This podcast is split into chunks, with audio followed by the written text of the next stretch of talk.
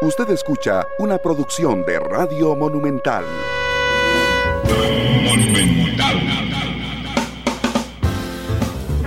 La radio de Costa Rica, 2 de la tarde con 5 minutos. Muchas gracias por estar con nosotros en este mm, cuarto programa de la semana. Eh, una semana indudablemente muy intensa y pues muchas gracias por acompañarnos. Yo les contaba ayer y le hacía una invitación en vivo, de hecho, para hoy al ministro de Seguridad Pública, Michael Soto, que ayer se paseó en diferentes medios de comunicación, y digo se paseó de andar paseándose, este, con las malas interpretaciones, andaba él visitando diversos medios de comunicación. Yo ayer intenté comunicarme personalmente con él, ustedes saben que lo conozco desde hace muchos años, no me fue posible, le pedimos oficialmente a las 2 de la tarde y pico ayer, ya les voy a dar la hora para ser más específico, le, le pedimos a su oficina de prensa a las 2.50 minutos de la tarde de ayer que por favor nos tramitara una entrevista con Don Michael, particularmente hoy en Matices, y hoy a las 10.26 de la mañana eh, nos dijo que era imposible. Eh, yo ya anoche había hablado con don Álvaro Ramos, especialista en seguridad, consultor, además, eh, porque supuse que esto iba a pasar.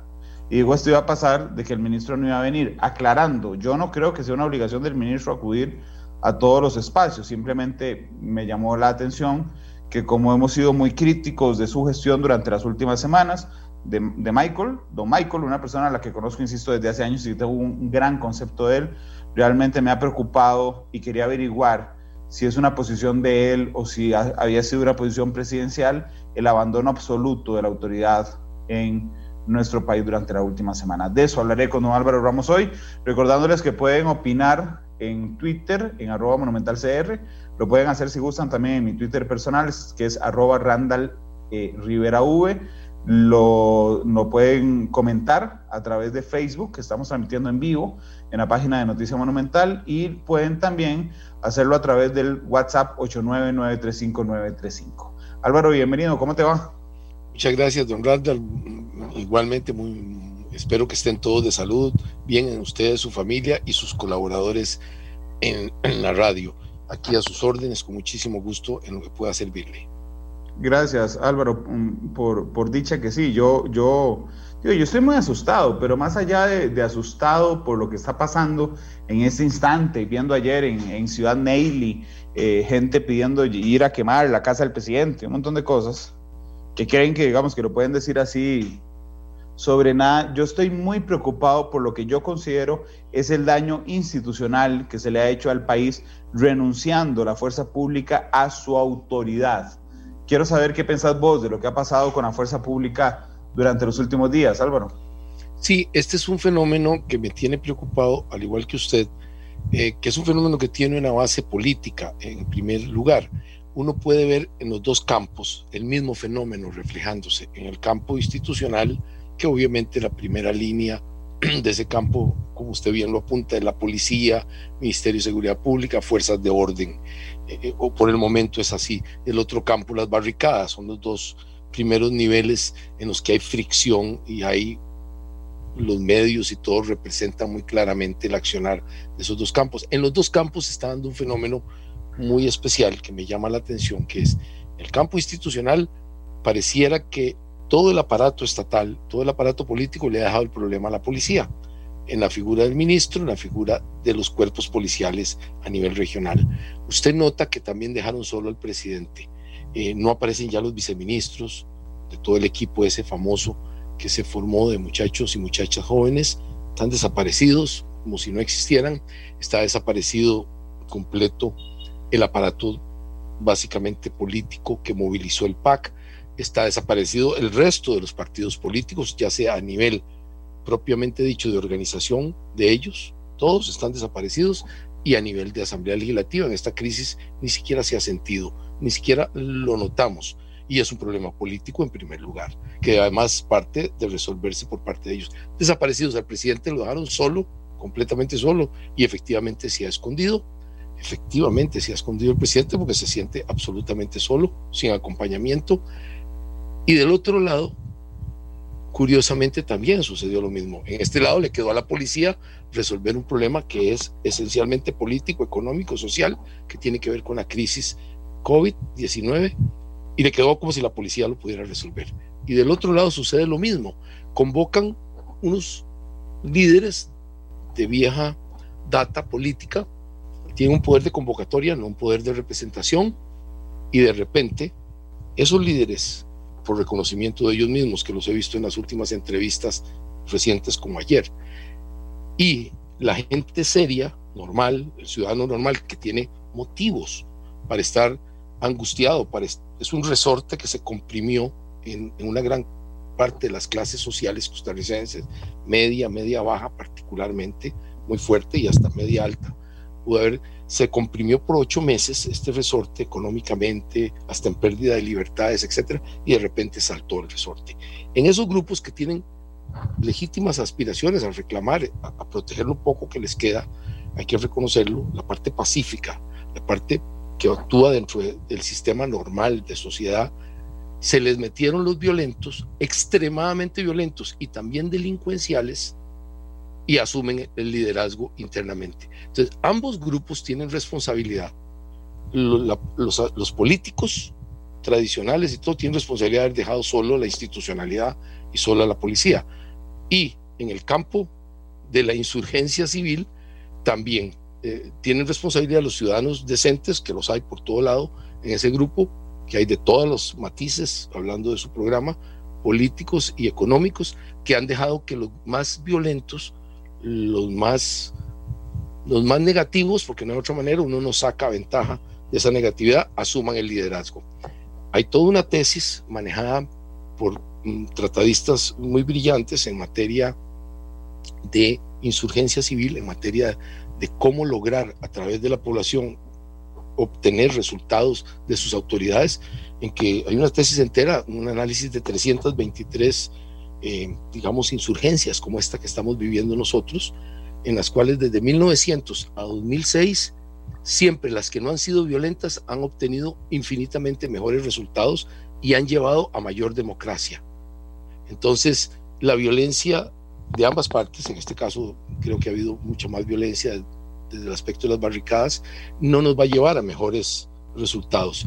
Eh, así es que usted eh, tiene razón, estamos en un problema de vacío de poder. Además, yo he interpretado, es una tesis mía, que se está dando una lucha que hay que estudiarla un poco más, eh, civil, una guerra civil en la izquierda costarricense, en la izquierda tradicional, que está representada por gente como don José Miguel, que viene de la izquierda de los años 60, 70 de liberación, socialdemocracia fuerte, y algunos grupos, Mosel y Moguido, como, como Campos y algunos otros que han salido ahí, vienen de una izquierda tradicional, tiene un enfrentamiento, bueno, Albino Vargas, movimientos sindicales ya de 40 años, y eso es tradicional completamente, tienen un enfrentamiento con la izquierda progre. Hay un enfrentamiento clarísimo. Incluso he notado a la centro derecha y a la derecha costarricense ausente totalmente en ese juego. Se han quedado como en el aire. Eh, necesitan introducirse un poco más. Eh, he notado los medios eh, que han tenido problema de acomodarse a esta, a esta situación. En otras palabras, estamos en un problema muy serio de orden político que debe ser resuelto vía diálogo, vía mesas muy rápidas. En el pasado el país ha logrado eso no es la primera vez que confrontamos esos problemas y se puede. Tenemos que negociar no con quien queramos, sino con quien debemos negociar y, y, estamos todavía a tiempo y le voy a decir por qué sí estamos a tiempo, don Randall y estimados oyentes, porque no hemos tenido muerto, porque realmente no hemos tenido una destrucción de activos estratégicos del país, porque no nos ha costado todavía nuestras relaciones internacionales, tenemos problemas fronterizos, caso de Panamá, eh, tenemos que lidiar con un tema que nosotros no controlamos, como es las negociaciones con las agencias de calificación, cómo nos verán las agencias de calificación, es muy importante porque el costo para nosotros como pueblo en deuda es enorme si bajamos más en calificación. Tenemos que encontrar acomodo con la banca internacional encabezada por los bancos, digamos, de primer nivel, como el Fondo Monetario, el Banco Mundial, etcétera. Eh, no estamos fuera de ese esquema. Entonces, todas las partes tienen que ponerse de acuerdo en algo de esto. Y efectivamente llegar y ceder. De, no hemos tenido un muerto, no hemos tenido una verdadera confrontación civil, todavía la fuerza pública tiene control relativo de las áreas importantes del país. Este es el tema central, no permitir que el narcotráfico, no permitir que el crimen organizado, no permitir que los superviolentos sean los que nos lleven la agenda nacional. Aquí está la técnica y lo primero que hay que hacer es que el presidente y los ministros pongan la cara, sean apoyados por las instituciones democráticas y la prensa tiene un papel excepcionalmente importante en poner en el tapete todos estos temas. Don Álvaro, permítame ir por, por partes y responderle además a, a Cindy Jiménez, un oyente que nos está escribiendo en Facebook Live, dice Randall, ¿en cuál gobierno de los anteriores has visto a la policía haciendo lo que debe hacer con los bloqueos? Lo presentas como si fuera la primera vez que pasa. Tenés toda la razón, Sidney, pero hay una diferencia entre los anteriores gobiernos y este gobierno. El año pasado hay un voto de agosto de la Sala Constitucional que es importantísimo eh, digamos, en, esta, en este análisis y hay que recordar que los votos de la Sala Constitucional son obligatorios. La Sala Cuarta condenó a la Policía de Tránsito y a la Fuerza Pública por no haber levantado un bloqueo en una ruta imprescindible para el país. Esa condena que además le advierte a la Policía de Tránsito y a la Fuerza Pública que no se repita, es a favor de las personas que se vieron afectadas por ese bloqueo. Entonces, hace cuatro años, cinco años, pudimos haber conversado si mi opinión era que deberían de levantarse los bloqueos de una vez o no. Hoy ya no es mi opinión, es un voto de la Sala Constitucional que se convierte entonces en vinculante y por eso el análisis es eh, diferente. Eh, don Álvaro, permítame ir por partes. En Costa Rica, aunque seamos una policía civilista, le pregunto, ¿la fuerza pública guarda un absoluto, una absoluta obediencia al ministro o adentro de la fuerza pública hay una dinámica no tan vertical donde se conversan un poco más las decisiones? Realmente no lo sé, don Álvaro. Sí, tenemos dos periodos importantes los cuales conocí yo bastante bien de la fuerza pública mis 48 años de tener relación con ellos en las más diversas formas. Teníamos el primer periodo que uno puede claramente establecerlo de la constitución del 49 para acá, en el que hasta hace unos 20 años eh, la fuerza pública respondía, por lo menos en sus mandos superiores y medios, y en algún momento, hace 50 años, en todos los mandos, eh, al electo, al candidato y el partido que salía electo en las elecciones, un día antes, en la noche anterior a la toma del poder, asumían los cuarteles, asumían las posiciones y, y era una limpieza general. Esa era una fuerza pública que no era profesional, que era muy politizada, que respondía al ministro de Seguridad que entraba y al siguiente, y al siguiente, y por supuesto al presidente de la República y a los estamentos políticos. Tenía una ventaja esa fuerza pública, que es lo que usted anda buscando. Era totalmente leal a los que los nombraban. Era absolutamente leal. No tenía la capacidad técnica, las capacidades legales, pero era una fuerza pública que iba y estaba dispuesta a sufrir, a sostener y a pagar las consecuencias, y lo probó en el 55, por ejemplo, y en varias ocasiones. Recuerdo con don Francisco Polish, problemas de limón muy violentos, hubo muertos, para esa Costa Rica era extraordinario. Tuvimos lo de Alcoa, y la fuerza pública sostuvo incluso un gobierno que se estaba yendo.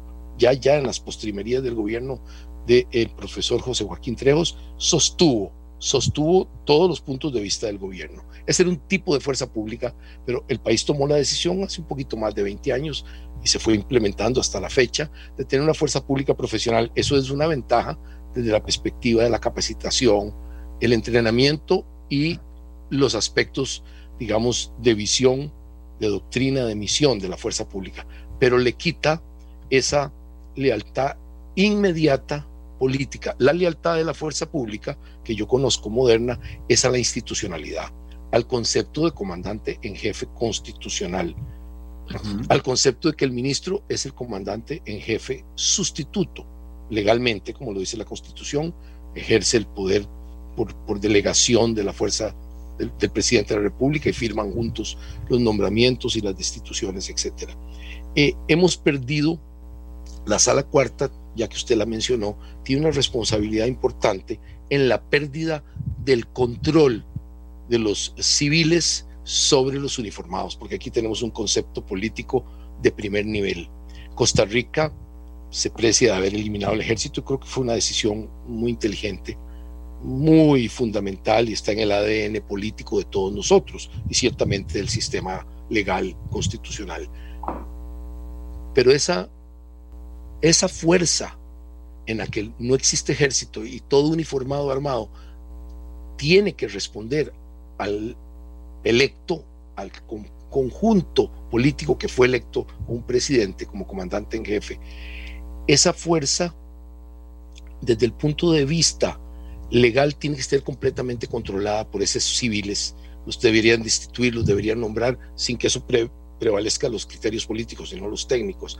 La sala cuarta ha ido minando esa autoridad constitucional del presidente civil sobre los cuerpos uniformados al no permitirle, digamos, personas que están en corrupción, que han sido claramente vinculadas a grupos de narcotraficantes todo, permanecen dos, tres años en la fuerza de policía porque no se les permite la destitución como fue diseñada originalmente por los padres constitucionales que nos dieron ese instrumento tan importante del que nos preciamos todos nosotros. Entonces ha habido una disminución de lo que usted anda buscando, que es la autoridad esa que sí tenían antes los presidentes y que sí tenían los ministros de guerra, si nos echamos al siglo XIX, principios del siglo XX, que tenían los ministros de seguridad de los años 20 y 30, ha venido disminuyendo, que tenían los ministros de seguridad de don José Figueres, de don Mario Chandi, del mismo profesor Trejos. Con la llegada de la sala cuarta, esa autoridad vino a menoscabarse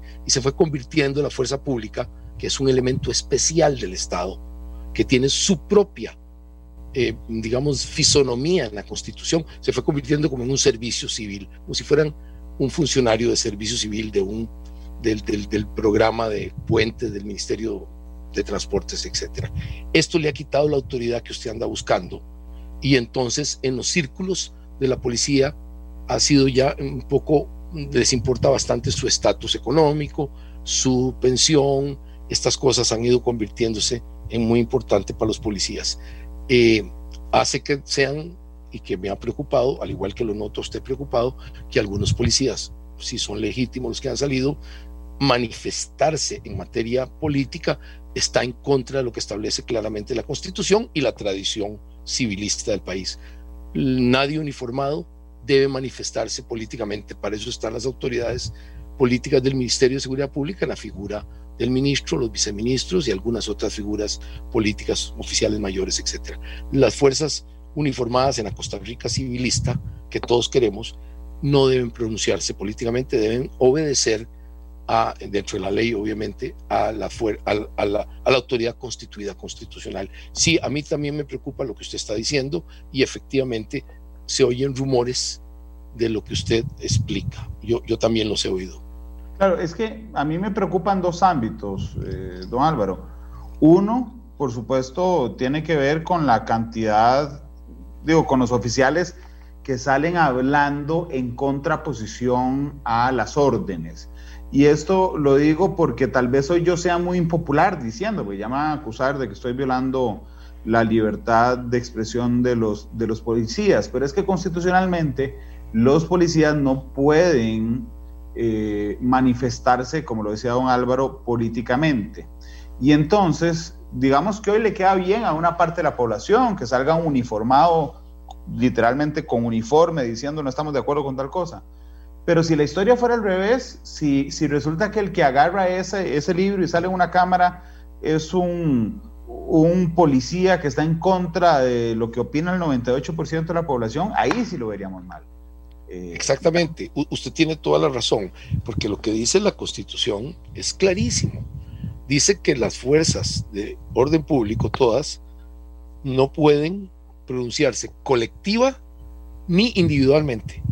Es, absolutamente claro. Y como le repito, en esto se basa exactamente el principio de control de los civiles sobre, vea que no uso la palabra militar porque aquí no juega esa palabra del todo, no, tiene, no tenemos estamentos militares, repito, gracias a Dios, sino que con los uniformados con armas. el que tiene el monopolio del uso de la fuerza debe obedecer a los civiles incondicionalmente mientras sea dentro de la ley. Entonces no tiene opinión y no es el que forma opinión. La opinión la forman las autoridades eh, civiles. Entonces sí me preocupa y sí podemos perder mucho si se permite que eso suceda. Eh, creo que es que hay vasos comunicantes, entre, por lo menos en el actual problema, hay vasos comunicantes entre los cuerpos de policía, algunos cuerpos de policía y algunos estamentos sindicales. Hay vasos comunicantes fuertes que vienen ya de, muchos, de mucho tiempo y esto ha hecho que se haya perdido un poco esto, este elemento estanco, ¿sí? que no se debe penetrar, que la policía debe actuar estrictamente y debe como cuerpo pensar lo que piensa el cuerpo civil del Ministerio de Seguridad Pública y por ende de la presidencia. Eh, eso es así y una violación a eso es una violación constitucional y usted tiene razón en un punto, es peligrosísimo. Una vez que derivemos a eso, las experiencias que tenemos en América Central, en Panamá, incluyo a Panamá y, y ni se diga en América del Sur, es que los ejércitos y las policías se convierten en un Estado dentro de un Estado. Esta es la amarga y larga experiencia desde la época de los libertadores. Venimos desde Bolívar, desde San Martín, desde O'Higgins, desde Sucre, en México, por supuesto, desde todos los que pelearon la independencia, el padre Hidalgo y adelante. Todos los militares creen que tienen el derecho a sustituir al Estado y al pueblo. Igual aplica para los policías. Hemos tenido amarguísimas y vastísimas experiencias en América Latina y es mejor la solución costarricense. Los costarricenses tuvieron una solución muy, muy, muy buena, que es, en mi criterio, ejemplo en el mundo, que es que no tenemos ejército y los uniformados obedecen a los civiles, no tienen criterio propio.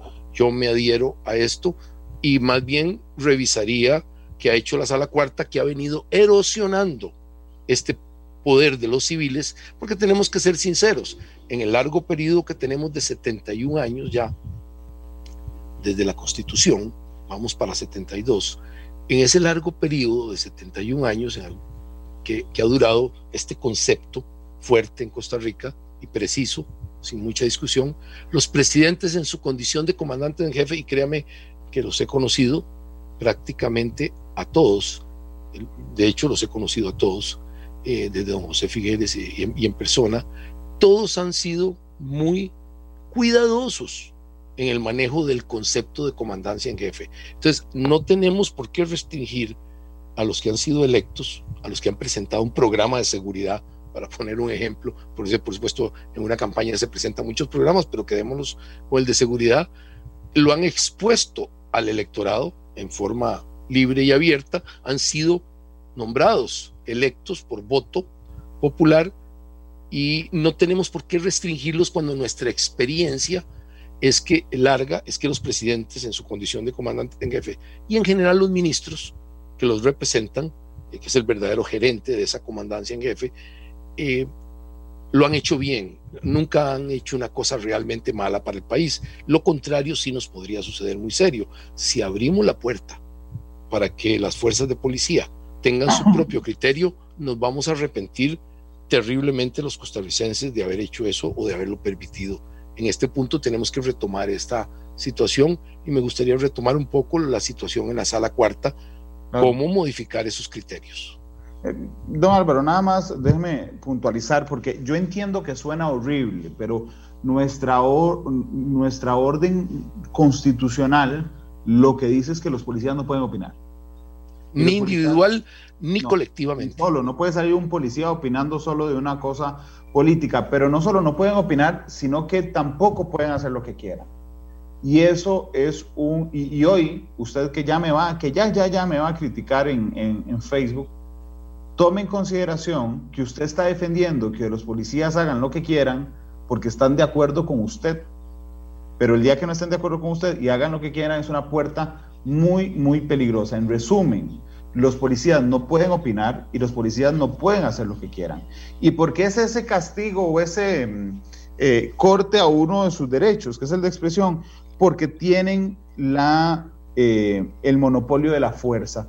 Entonces, una por otra, cuando usted le da el monopolio de la fuerza, entiéndase, las armas, los chalecos, el, delegar en ellos la autoridad policial implica inmediatamente un recorte del otro derecho, que es el de opinar y el de tener participación política. Eh, no sé si quería cerrar con algo este tema. Sí, sí, por supuesto, porque también en Costa Rica tenemos experiencias, vamos a hablar las del siglo XX, que no son agradables en este mismo sentido. Tenemos la experiencia de la dictadura de los Tinoco, del 17 al 19, que prácticamente nos convertimos en un estado militarizado, feo, con esbirros, con policías, actuando, torturando, metiendo a la cárcel. Tuvimos esa experiencia por un, casi dos años y fue muy oscura y el recuerdo de esa experiencia con nuestros abuelos, me tocó a mí y mis abuelos hablar con ellos, la tenía muy fresca y muy clara hasta la palabra esbirro se quedó que venía de gente que trabajaba para la policía espiando a su propia, sus propias comunidades en aquellos tiempos muy pequeñas y muy primitivas, como se imaginará el San José o el Heredia o el Liberia de esa época. Eh, tenemos las siguientes experiencias también feas, que es cuando don Ricardo Jiménez gana la tercera elección, donde se hace presidente constitucional por tercera vez, ese mismo día de febrero del 32 le dan un golpe que se llama el Bellavistazo, y lo dan militares y, y, policías, más militares y, algunos partidarios de Castro Quesada. Tuvimos una experiencia nefasta y ese fue el inicio de la idea muy fuerte de reducir a las Fuerzas Armadas al mínimo y eliminar el ejército si fuera posible. Don Ricardo y don Cleto se lo propusieron porque quedaron muy afectados, dos grandes liberales del siglo XX quedaron muy afectados. Don Cleto era el presidente en ese momento y, le dan prácticamente el golpe a él para que no llegue don Ricardo esa misma noche. Queda un efecto muy fuerte y por supuesto el periodo de los 40 que tuvo sus convulsiones, con, terminando la revolución, que fue una convulsión, la contrarrevolución de diciembre del 48 y luego la invasión del 55. Así que no hemos estado exentos nosotros. Claro, nos parecemos... se nos olvidó. Se nos olvidó. Ese es el, ese es el real problema digo, se nos olvidó el voto el año pasado la sala constitucional, no se nos va a olvidar este, el intento de golpe de Estado del, del, 55.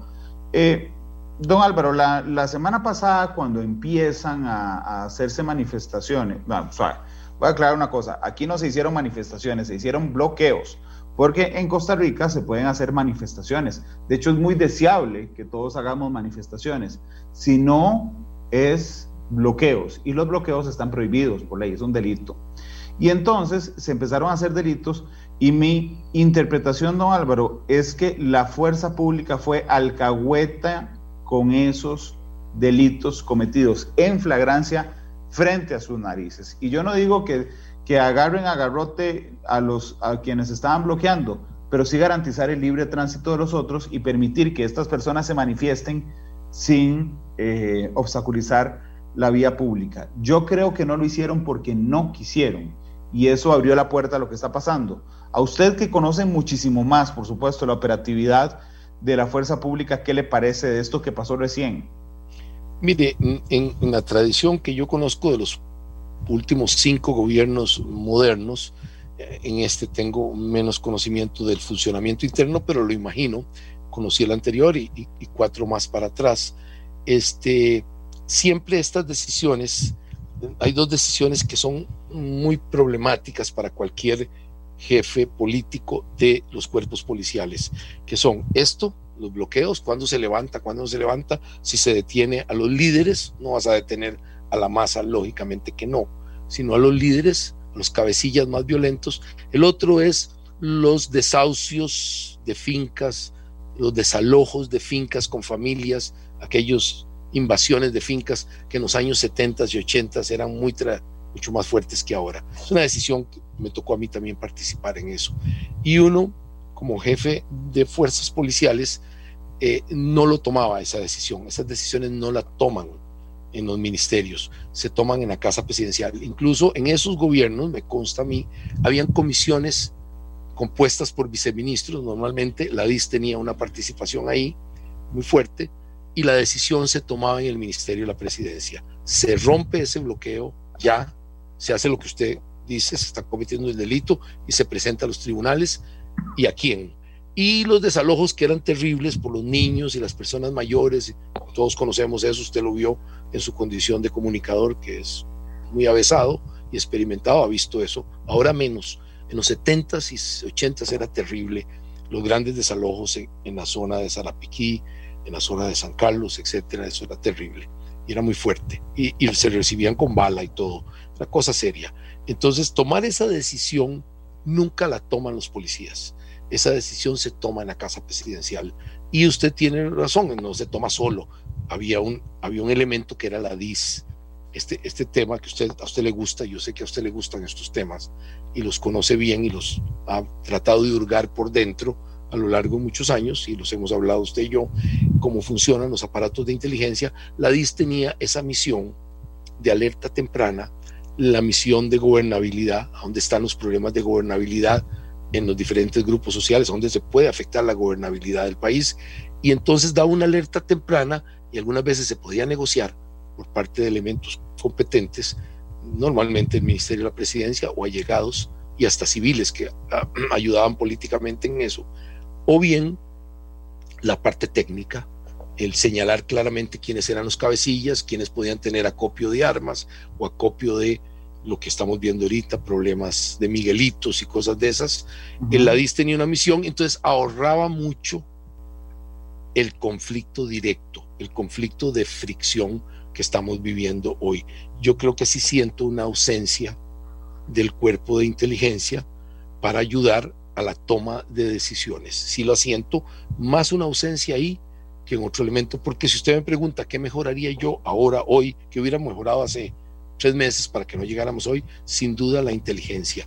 Sin duda es el elemento que estamos necesitando por yardas más, tener claro a dónde está el problema. Eh, en este momento siento muy grande el problema, muy disperso y que veo más grave. Veo una ausencia absoluta. usted no ve en esta dirección a los partidos políticos no hay partidos políticos metidos en eso. Entonces se, se convierte en una dirección amorfa, sin liderazgo, son liderazgos locales muy, muy tenues, que hoy están muy fuertes y mañana no valen nada, nadie los vuelve ni a ver. Eh, este tipo de problema es muchísimo más serio. Nosotros lo vimos en Chile. En Chile se pudo ver eso recientemente, hace un año, pudimos ver cosas como esta ¿Y cuál es mi preocupación? Que el siguiente paso son saqueos, saqueos alimentarios, saqueos electrodomésticos, y esto puede escalar en ese lado si no se llega rápidamente a un nivel de negociación, porque en mi criterio es mejor negociar con un liderazgo que todavía tiene algún control y no con esta tamizado totalmente, el liderazgo atomizado. Eh, eh, tendríamos que seguir los ejemplos de don Porfirio Díaz en México, fue dictador eh, casi 34 años y de Somoza, los Somoza también casi 40 años, en el que si no había liderazgo con quien negociar en oposición, ellos lo inventaban. Tenemos que inventar el liderazgo para poder negociar. Hoy que todavía tenemos líderes con quien negociar medianamente conocidos, lo peor es que bajemos al siguiente nivel ya de saqueadores y cosas de esas, y es muy rápido que eso suceda, don Randall.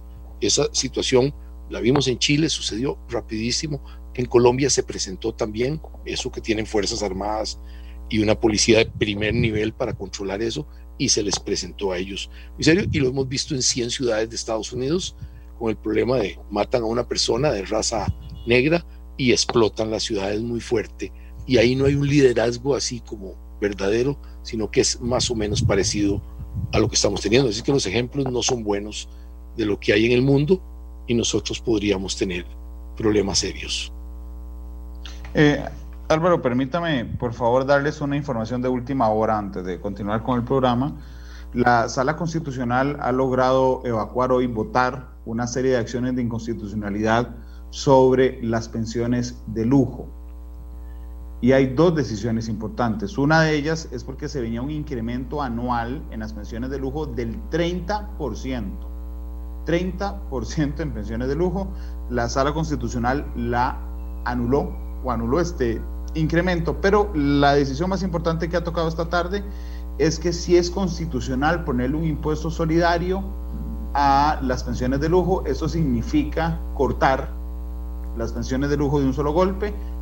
El único matiz que hace la sala constitucional es que este corte de las pensiones de lujo se hará a partir del próximo mes eh, y no en retroactivo, porque entiende que un montón de gente ha hecho inversiones y algunas otras cosas con esas pensiones. Entonces la sala constitucional dice a partir del otro mes no hay pensiones de lujo, se le permite al Estado poner un impuesto solidario, una contribución solidaria a los pensionados de lujo. Eh, don Álvaro, no me quedó muy claro algo. Si usted hubiera sido ministro de Seguridad Pública la semana pasada, el miércoles, cuando se dan los primeros movimientos y hay bloqueo de calles, ¿usted hubiera intervenido? Sí, yo hubiera intervenido, hubiera procurado con hubiera, en mi, concepción de esto, la inteligencia es muy importante, hubiera tenido inteligencia policial para aquellos más violentos, los hubiera capturado, los hubiera procesado y los hubiera pasado al Ministerio Público, las personas violentas. Permitiría, por supuesto, la manifestación de la molestia social de las personas normales que no les gusta un impuesto o que no están de acuerdo con que les rebajen las pensiones, para decir algo que usted acaba de mencionar, por decir algo. Ese es un derecho que lo reconozco.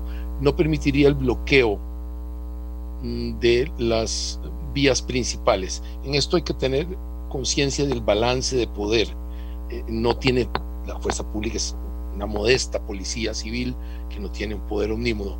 Mi criterio sería abrir a cualquier costo y con el uso de todos los elementos antimotines y de fuerzas, si se necesita, las vías principales del país. Le hace la 27, la 32, las que comunican la gran producción del norte y por supuesto las costaneras y, los, y proteger los elementos estratégicos, los activos estratégicos como son los dos puertos.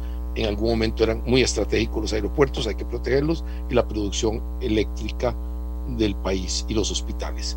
Esto no lo permitiría y arrestaría a los líderes, no dije a las masas, no tiene sentido ninguno, ni, ni llega uno a ningún lado, pero dos, tres, cinco líderes muy violentos, puestos a buen recaudo, bajan mucho la tónica violenta de una manifestación y se le permite a la gente continuar.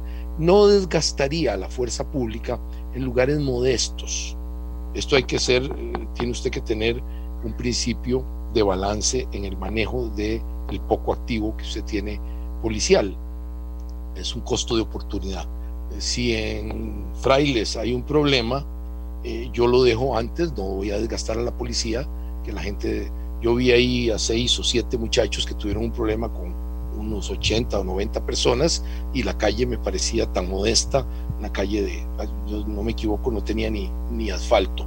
Ese tipo de decisión sí yo lo tomaría con claridad, no me desgastaría en pequeños eh, digamos, bloqueos y mantendría las vías estratégicas del país abiertas al costo que fuera, el costo político que fuera y, por supuesto el uso concentrado del el poder policial que para eso está, para garantizar que el mínimo de producción nacional, el mínimo de libertades, no estoy hablando del máximo como cuando estamos en paz, eso no se puede pretender, pero el mínimo sí se ejerza y sí lo haría y asumiría la consecuencia política de eso y, procuraría que las fuerzas de policía no se me desgastaran en pequeños incidentes y mantendría un control estratégico del país.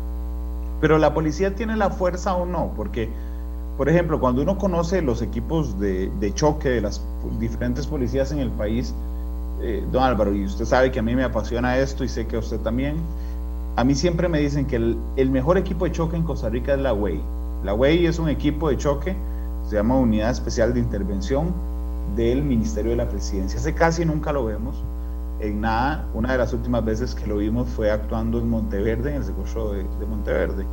Eh, hay otro equipo de choque que tiene el organismo de investigación judicial, hoy se llama el CERT, Servicio Especial de Respuesta Táctica.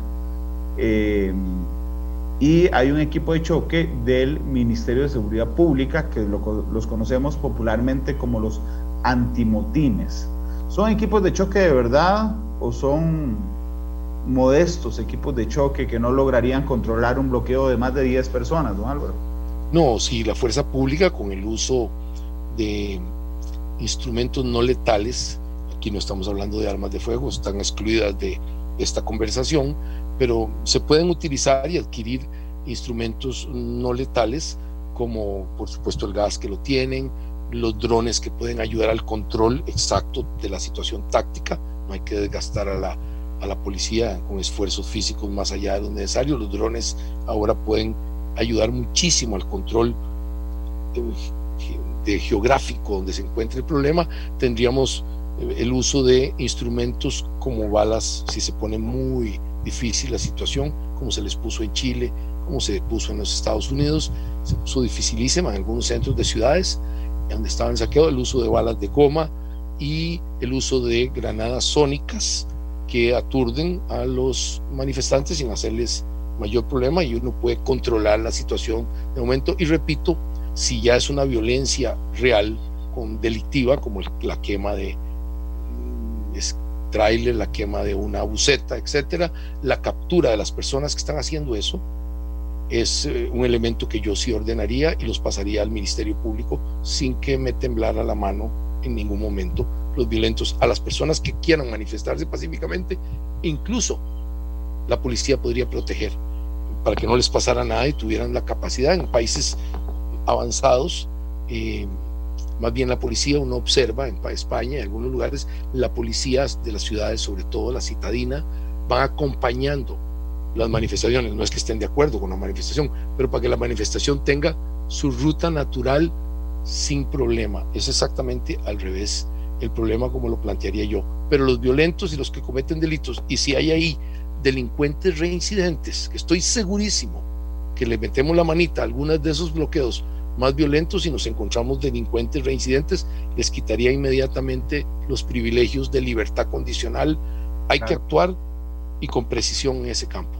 Hoy mismo, hoy mismo han detenido hace un par de horas a dos manifestantes y, voy, voy a insistir en cambiar el nombre de manifestantes porque es que el delito no es manifestarse, es deseable, insisto el delito se llama bloqueo, así que le llamaré bloqueadores. Acaban de detener hace un par de horas a dos bloqueadores con tobillera electrónica, eh, lo que significa eh, que están en medidas eh, en medidas cautelares. Privilegio, de privilegio, tienen un privilegio que es... En, en Avangares, el líder de las manifestaciones en Avangares, el líder, don Álvaro, es esta persona que portaba tobillera electrónica. Y justo en ese instante, mientras hacemos el programa, la fuerza pública se está enfrentando en cañas al grupo de bloqueadores que impedían el paso de los vehículos. Yo quiero que esto quede muy claro. Eh, cuando hablamos de levantar, estamos hablando de bloqueos y no de manifestaciones, porque incluso ayer oí, ¿quién fue el que me, quién fue el que me dijo que estaba criminalizando la protesta? Ah, eh, Rodríguez Baldí me hizo un video que me dedicó unos segundos don Alberto Rodríguez Valdí diciendo que yo estaba criminalizando la protesta social. No, la protesta se puede, e insisto, es deseable. Y les cuento, yo he participado más de una en mi vida. Lo que no se puede es, bloquear, porque usted no, no, puede permitir, y esa es mi preocupación de fondo, don Álvaro, esta tarde, usted no puede permitir que alguien viole la ley frente a la policía.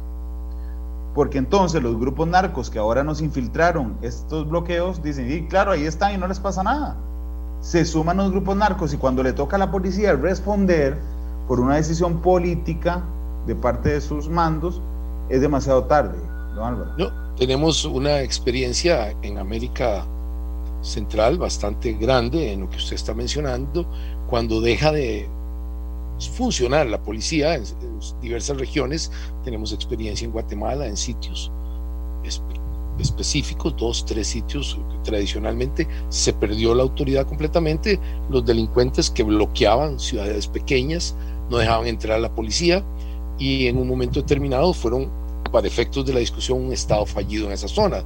Tenemos ejemplos en Haití, tenemos ejemplos en Honduras y en algunas regiones de México se nos han presentado en momento a momento que ha tenido que intervenir las Fuerzas Armadas para restablecer el orden y, y hasta restablecer toda la policía.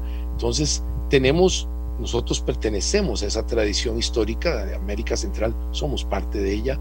Hemos estado, según nosotros, excluidos más parecidos a Suiza. La realidad es que no. La realidad es que hemos tenido mucha suerte eh, histórica y hemos tomado decisiones correctas en momentos históricos correctos. Pero eso no nos excluye del estilo, las diferencias sociales que tenemos, las desigualdades económicas y los problemas y los problemas que claramente nos están afectando ahora Vamos a poner un ejemplo. Tenemos una dicotomía territorial terrible, don Randall. Lo que sucede en las aguas saladas nuestras, en las costas, Guanacaste, Punta Arenas y Limón, no se parece nada a lo que sucede en el centro del país, en, los meseteros. Usted y yo creo que somos considerados meseteros correctamente.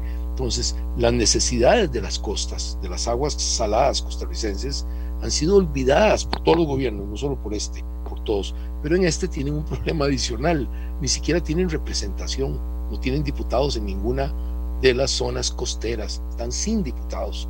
Entonces, ni siquiera tiene estructura política digamos, representativa. Esto hace que esté muy débil y notamos que ahí hay una preocupación, desde mi punto de vista, lo que usted dice, que podamos tener una división en el país de este tipo, en la que no se toman las decisiones, se piensa solo como en la meseta central, como los problemas de los muchachos de la meseta central, y eso no son los problemas del país. El país es mucho más complejo que eso. Y entonces ahí podríamos tener lo que usted, lo que sigue, que es mi preocupación, una desobediencia civil, pequeñas regiones con Estado fallido, saqueos. ¿Y qué pasa con eso? Se acabó la paz social, se acabó la inversión, se acabó la generación de empleo, se acabó el Estado de Derecho que nos gusta tanto a los costarricenses y tenemos en un pequeño país que es muy fácil de administrar por su tamaño, no es tan difícil, tenemos una situación extraordinariamente compleja que además va a afectar a nuestros vecinos, nos va a causar un problema geopolítico con Nicaragua, donde no pasen los furgones o haya un montón de asaltos en las zonas costeras, etcétera, en las zonas fronterizas. Con Panamá ya estamos en algún grado de problema. Nos va a causar problemas de convivencia que después va a costar décadas corregir, no años, sino décadas corregir. Entonces, mejor, como usted bien dice, actuamos ahora. Y aquí necesitamos un elemento adicional, don, don Randall, que no podemos obviar digamos que se toma la decisión por parte de las autoridades políticas y la fuerza pública empieza a arrestar a los elementos más violentos y que sí, algunos de ellos son criminales, como usted lo acaba de decir, eh, tobilleros, etcétera. Y todos los que bloquean son criminales, además. Sí, el Poder Judicial va a actuar. Cuando usted los presente correctamente presentados con todas las pruebas que son sencillas, no son muy complejas, aquí no hay que recurrir a elementos forenses ni nada de eso. Sencillísimas son las pruebas. Cuando usted los presente a fragancia, va a obtener una respuesta judicial. Eh, sin esa respuesta judicial, toda la decisión política de la policía y de sus autoridades civiles no tiene ningún efecto al final. Si liberan a la gente inmediatamente, no la condenan, no tienen ninguna consecuencia quemarle a usted el carro o quemar una buceta de la policía o algo peor que una persona embarazada como la que vi no pueda pasar y sea amenazada, si eso no tiene consecuencias para la persona que lo está haciendo, entonces la labor de la policía no es no es la culpable, sería ya el órgano judicial que no tiene la doctrina para reprimir, y ahora sí técnicamente, legalmente, a las personas que estén actuando violentamente. Hemos sido don Randall, muy tolerantes con las personas en general, no con este tema social, sino en general con los violentos. El país es extraordinariamente tolerante con la violencia y eso nos tiene en esta situación. Eh, Helbert Romero me pregunta aquí en Facebook Live, Randall, un compañero al que le compartí el link me dice que Monumental es de Oscar Arias. ¿Usted podría darme una respuesta? Con mucho gusto, Helbert. No, no, Monumental no es de Oscar Arias, Monumental es del grupo Repretel y el grupo Repretel tampoco es de Oscar Arias, si te sirve como, eh, como respuesta. El equipo físico de protección de los policías de la fuerza pública es de verdad, eh, don Álvaro, y digo es de verdad porque yo no, no, no, el otro día que me decían, el otro día pasé por un bloqueo que había aquí en la sabana, y entonces uno de los policías me decía que es que, que no podían que no habían recibido la orden de intervenir porque eran muchos. Y yo volví a ver y le decía, son 15. Y 15 no son muchos. Y, entonces yo mismo en mi, en, mi, mente hice una comparación y yo decía, por Dios, no puedo creer que esta sea la misma policía que en alta mar persigue a lanchas rápidas con toneladas de cocaína, que desarticularon la banda eh, criminal jamaiquina hace muchos años aquí muy cerca del aeropuerto, que todos los días sale a atender situaciones de emergencia. Decía, yo no puedo creer que esa misma sea la que me dice no podemos pelearnos con 15 personas. Ni siquiera pelearnos, no podemos quitar a 15 personas. Y mi advertencia es que el mensaje era muy peligroso, porque era decirle a las bandas, ahora sí, de crimen organizado, por, como por ejemplo los que venden eh, droga, decirle, vea, si usted sale en grupos de 15 nadie lo va a tocar, porque la policía le acaba de confesar a usted que cuando son más de 15 no pueden participar. Yo me niego a creer ese cuento, creo que era un cuento realmente. Esperaría que sea un cuento, pero aún así me parece un cuento muy peligroso, No, es interesante, usted ha tocado un tema que es una y otra vez discusión de los expertos.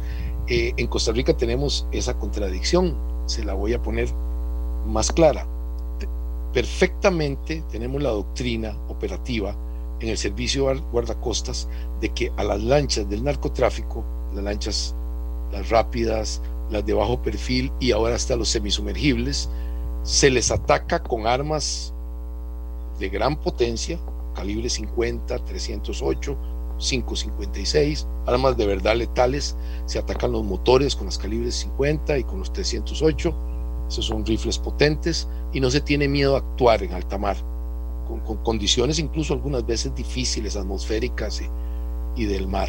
Y se hace, y se acaba el, el, trasiego en la forma más fuerte y posible. Hay una doctrina. Vea usted qué curioso, si usted se pasa al lado aéreo, no hay doctrina de bajar ninguna nave que se tenga certeza de que es del narcotráfico. No existe ninguna doctrina. Si usted lo hace, está a contrapelo de la doctrina. No hay órdenes nunca de bajar una nave que sea del narcotráfico aérea. Vea usted qué contradicción. Claro, hay una explicación a eso para empezar. Usted que la busca, la, que es que tenemos un tratado con los Estados Unidos, que en algunas meses su doctrina se extiende a Panamá, a Colombia y hasta hemos trabajado con Holanda con la, Navy de, de, Holanda que está en el Caribe, eh, en las Antillas neerlandesas, contra el narcotráfico. Muy bien, tal vez los norteamericanos nos enseñaron una doctrina en el mar. En el aire no la tenemos. La mismísimo, el mismísimo fenómeno, las mismísimas organizaciones criminales, los mismísimos carteles mexicanos operando naves en el mar y operando naves aéreas y operamos diferente doctrina, siendo las mismas personas y el mismo cargamento. En el caso de la policía, cuando actúa contra criminales, hemos ido poco a poco disminuyendo la doctrina en la que la policía está hecha para el servicio público, para la protección de los ciudadanos de la ley y para capturar delincuentes. Hemos ido poco a poco reduciéndole la capacidad. Fíjese usted en este punto las autoridades, ya volvamos a la actualidad, al día de hoy, las autoridades de policía han sido agredidas con piedras y con otros elementos como Molotov y vi alguna bombita incendiaria que le tiraron a un policía que lo, lo afectó seriamente y no se les permite la utilización o la defensa con armas de fuego, que es el arma de reglamento, son policías, no son civiles, y no se les permite, porque algunos presidentes han sostenido la tesis en el pasado, no solo en el presente, de que en manifestaciones no se debe utilizar, se le eliminaron reglamentariamente y en la ley, en la ley está, reglamentaria y en la ley se le eliminaron la posibilidad de que los policías se defiendan en un punto de fricción de máxima violencia. Ahí está eliminada la posibilidad de ir armados, por eso usted los ve desarmados, no los ve con arma de fuego ni siquiera de defensa personal.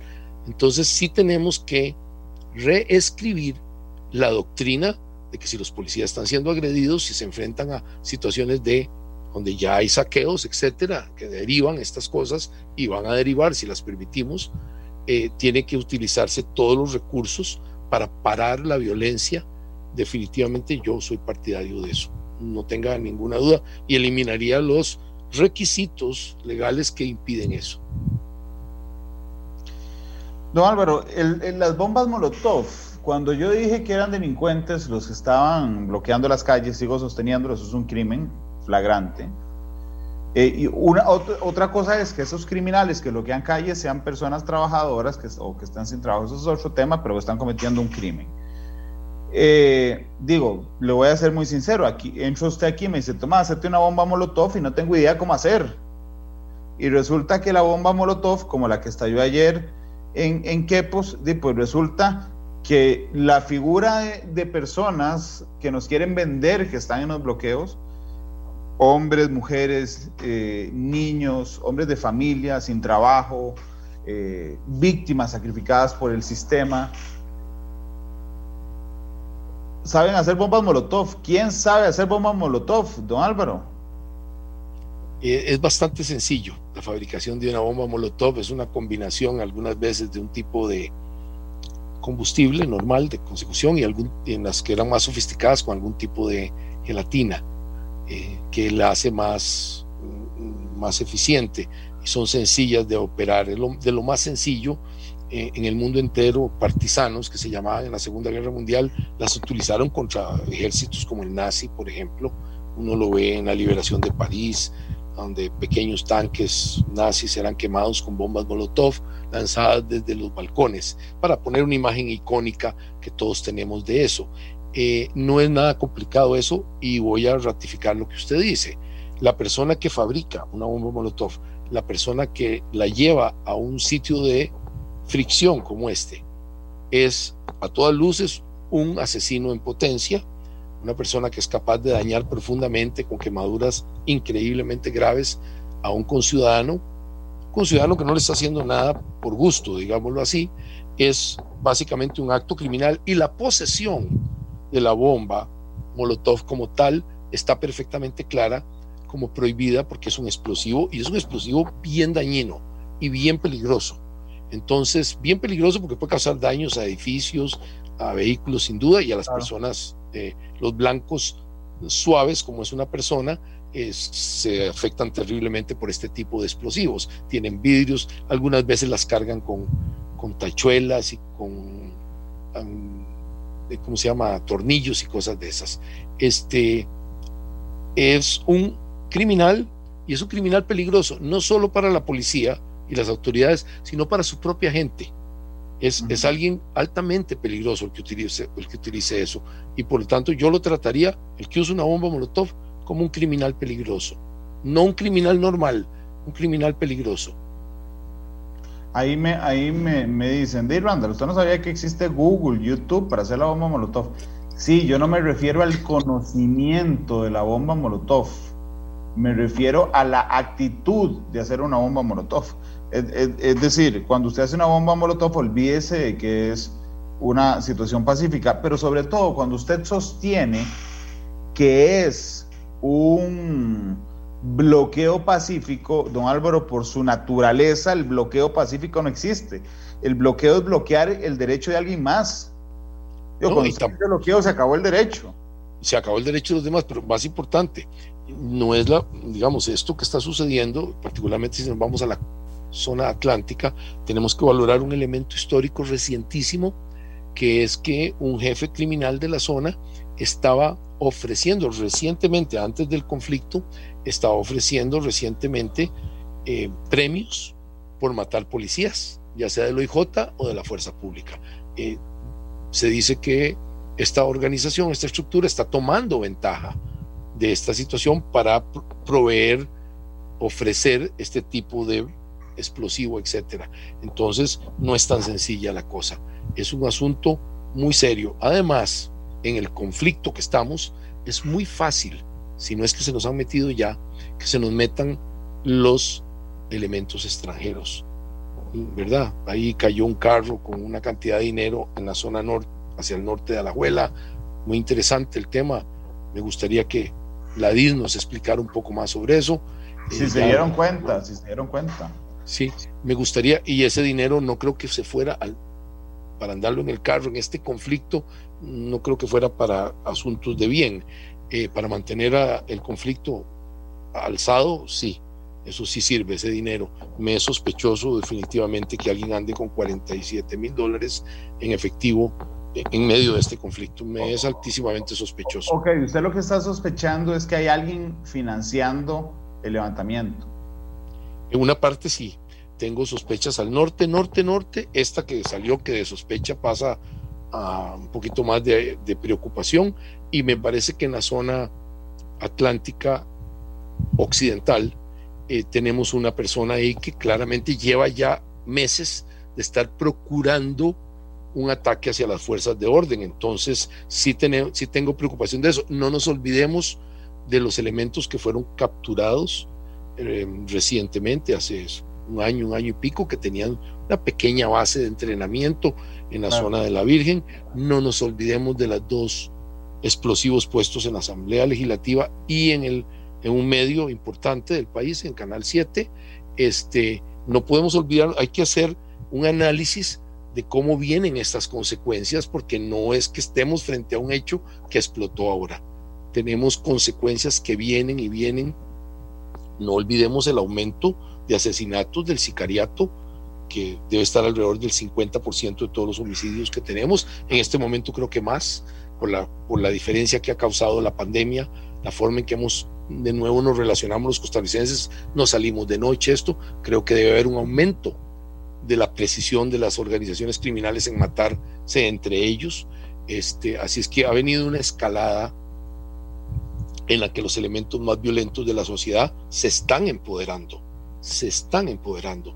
De ahí la importancia de volver a retomar el diálogo de que los grupos, dice el presidente dijo que ya había, que ya no iba el, el proyecto que causó este problema, que lo ratifique y que lo meta, someta lo que tiene que someter a una mesa de discusión y sí tenemos que discutir todas las partes. Sí hay que hacerlo. Esto es preferible a que continúe la violencia en las calles. Aquellos que ya no respeten eso están al margen y deben ser capturados, como usted creo tiene una tesis fuerte en eso, yo la comparto, deben ser capturados, deben ser expuestos al sistema judicial y espero, tengo mis dudas, Espero que el Poder Judicial responda esta vez porque está en juego toda la institucionalidad del país y los meta a un periodo sustancial, los saque de circulación, un periodo sustancial, porque son peligrosos hoy, dentro de 15 días y dentro de 15 años, van a ser muy peligrosos. Entonces, a mí me parece que la democracia costarricense tiene un valor incalculable, la libertad de expresión, la libertad de tránsito, la libertad de salir y entrar del país, la libertad electoral, porque si así se permitimos que fuerzas pequeñas, 80 grupos, tengan fuerza sobre su población y los representen a base de violencia, van a ejercer esa violencia a nivel electoral, van a controlar las elecciones locales y eso va a torcer todo el sistema democrático del país.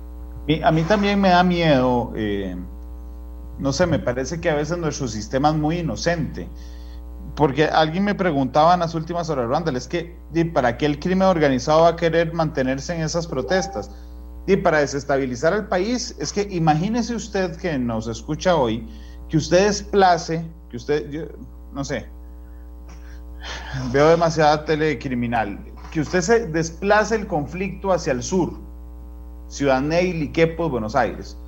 Que usted, usted es un narco, un jefe, líder de, de banda organizada, manda allá al sur a la gente a que le haga un, un, un boicot enorme. Hay que desplazar inmediatamente el recurso policial. Si yo fuera el líder de esa banda, paso, el nar, paso toneladas de droga por el otro lado mientras mantengo entretenido a la policía en el sur y los ojos del país, del país en el sur. Eso es, me parece, don Álvaro, yo no sé si es que ya me volví yo muy obsesionado después de ver tantas... Eh, experiencias en el mundo o si efectivamente eso pasa en el mundo criminal.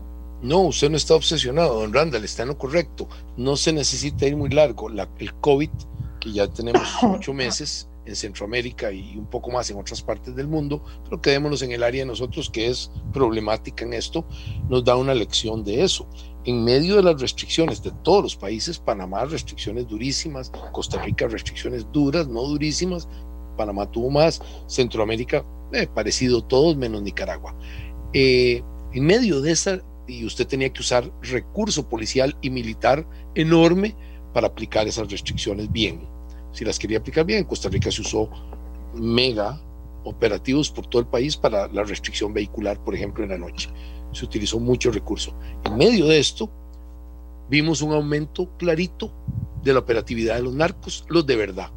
Aprovecharon que estábamos correctamente en un problema de salud pública mayor, único en historia, prácticamente universal, así que moderna ciertamente, y los narcos vimos cómo aumentaron nuestros cargamentos hacia Europa, por ejemplo, pero seriamente hubo un aumento. Y cada rato el servicio de vigilancia aérea y más el servicio de guardacostas captura ingentes, ingentes cargamentos de droga en las dos costas y vemos la llegada de marihuanas de alta contenido THC de Jamaica y particularmente últimamente de Colombia. Entonces, más bien aumentaron su, operatividad, como es completamente lógico que así fuera. Eh, ellos no pararon un minuto y continuaron su operación bastante eficientemente. Las autoridades también capturaron más, pero porque había aumentado mucho el nivel de operatividad de los narcos. Entonces usted tiene razón, si nos ocupa mucho estar controlando que no nos caiga una región como un estado fallido donde la ley no se aplique para, para nadie prácticamente y los narcos apliquen su ley, esto es lo que más miedo me da, don Randall. Hemos preciado en Costa Rica tener una libertad y una democracia y la hemos tenido. Efectivamente ha sido el trabajo del estirpe costarricense en los últimos 400 años. Es un estirpe bastante interesante a estudiar su, su, forma de actuar, los cartagos y la gente, etcétera, cómo, cómo nos fuimos desarrollando. Eso será materia de otra discusión y de historia, pero ciertamente nos desarrollamos bien. Y podemos perder todo eso porque la peor de las dictaduras, don Randall, no es la de los militares, no es la de los comunistas, a los cuales me opongo profundamente desde que era un muchachito. He sido un anticomunista porque los considero muy peligrosos para mis libertades y de mi familia y, de mi comunidad y de mi país ni es la de los fascistas, a los cuales también desprecio profundamente como, como movimiento político y como Estado, que es un Estado dictatorial horrible, como los nazis, por ejemplo. Esa no es la peor, la peor de las dictaduras es la de los delincuentes, porque no ejercen, casi no tienen ningún costo para ellos y ejercen una dictadura precisa en pequeñas comunidades, directa, y el costarricense sufriría enormemente de estar bajo el yugo de un pequeño dictatorzuelo criminal que le dice lo que tiene que hacer en San Felipe de la Abuelita, que le dice lo que tiene que hacer en Cahuita, que le dice lo que tiene que hacer en Tamarindo.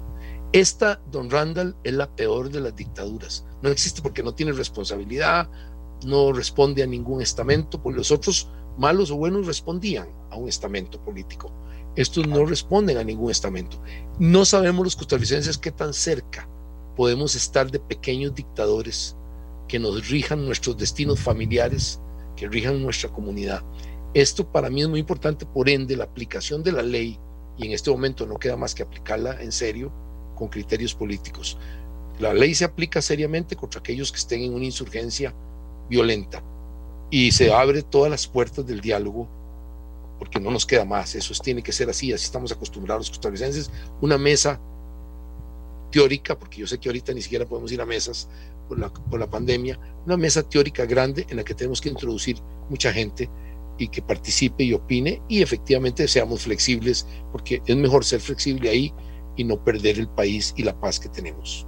Sí, yo, yo creo que, que mucha gente cree que estas estrategias son parte de películas, ¿verdad? Y entonces, si usted ve Fariña o, o ve alguna serie narco, ese cerebro al que dice vamos a desplazar hacia aquí la atención pública para, para intentar pasar un cargamento gigante por Tortuguero, como si eso fuera una, una, una película, don Álvaro, y eso pasa hoy, está pasando en ese instante, no tengo la, la, la menor duda.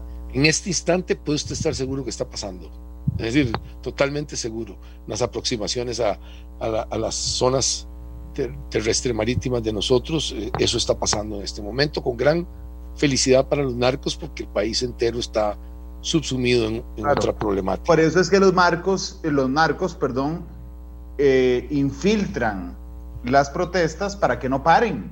Y la policía esté metida ahí mientras mueven millones de dólares en droga por otra zona. durante las últimas horas he escuchado muchos chismes digo, me lo han escrito aquí un montón de veces en Facebook Live, no quiero que piensen que estoy evadiendo la pregunta. Me parece una locura a mí, pero se lo voy a plantear, don Álvaro. Eh, ¿Es posible que tengamos linces, policías de choque panameños, infiltrados en la fuerza pública el día de hoy, como hay un montón de versiones que así lo señalan, sin que hasta este instante yo haya visto una sola prueba?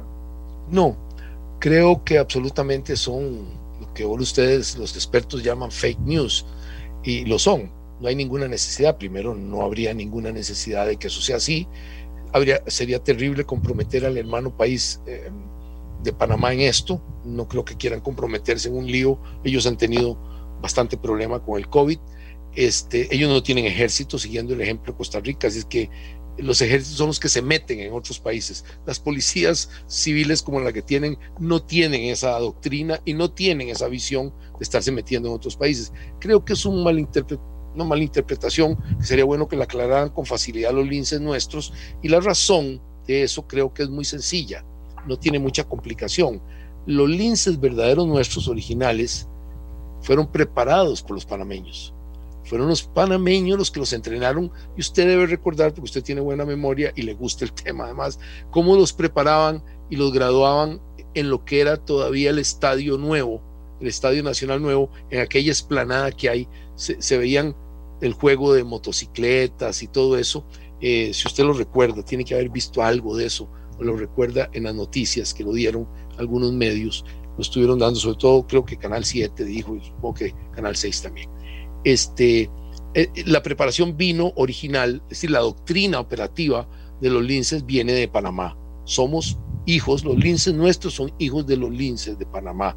Puede ser, es mi opinión sin conocimiento en este instante, pero casi apuesto que se les ha visto un, una bandera de Panamá creo que en algún casco o en alguno de los equipos de los linces. Y eso puede venir de esa hermandad, de eso que tuvieron ellos con los panameños.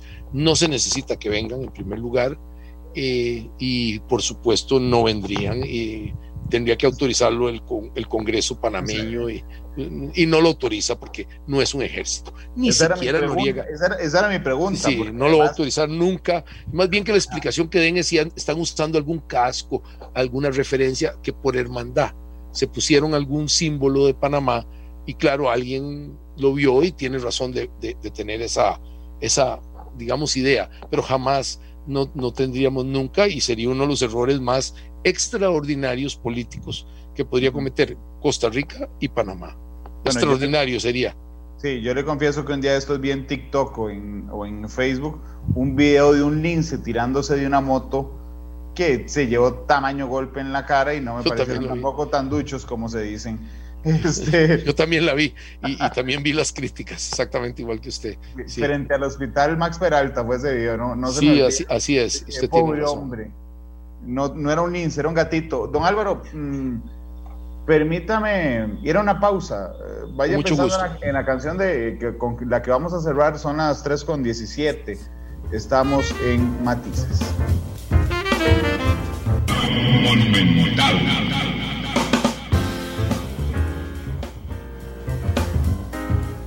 La radio de Costa Rica son las 3 de la tarde con 24 minutos. Eh, yo quisiera pedirle a Álvaro Ramos que le hiciera un último llamado a la población y al ministro y a las autoridades porque era necesario actuar a tiempo, don Álvaro. Sí, es una estrategia de dos, es un dilema, es un que tiene que llevarse a cabo fuertemente. Por un lado, la fuerza pública y el gobierno, que es el gobierno electo, debe controlar el país la territorialidad, las vías de comunicación y los activos estratégicos. El, al costo que eso sea tiene que ser controlado y abierto. Darle el mínimo de derechos al resto de la población que no está en las manifestaciones y permitir que los manifestantes se expresen libremente en todos los extremos posibles, siempre y cuando sea sin afectar a los demás. Este tema está claro tratar de pasar esto al estamento político, a la Asamblea Legislativa, a los partidos políticos, porque eso le da estructura a, la a lo que se vaya a hacer, le da apoyo. Abrir una mesa de diálogo inmediatamente Este programa fue una producción de Radio Monumental.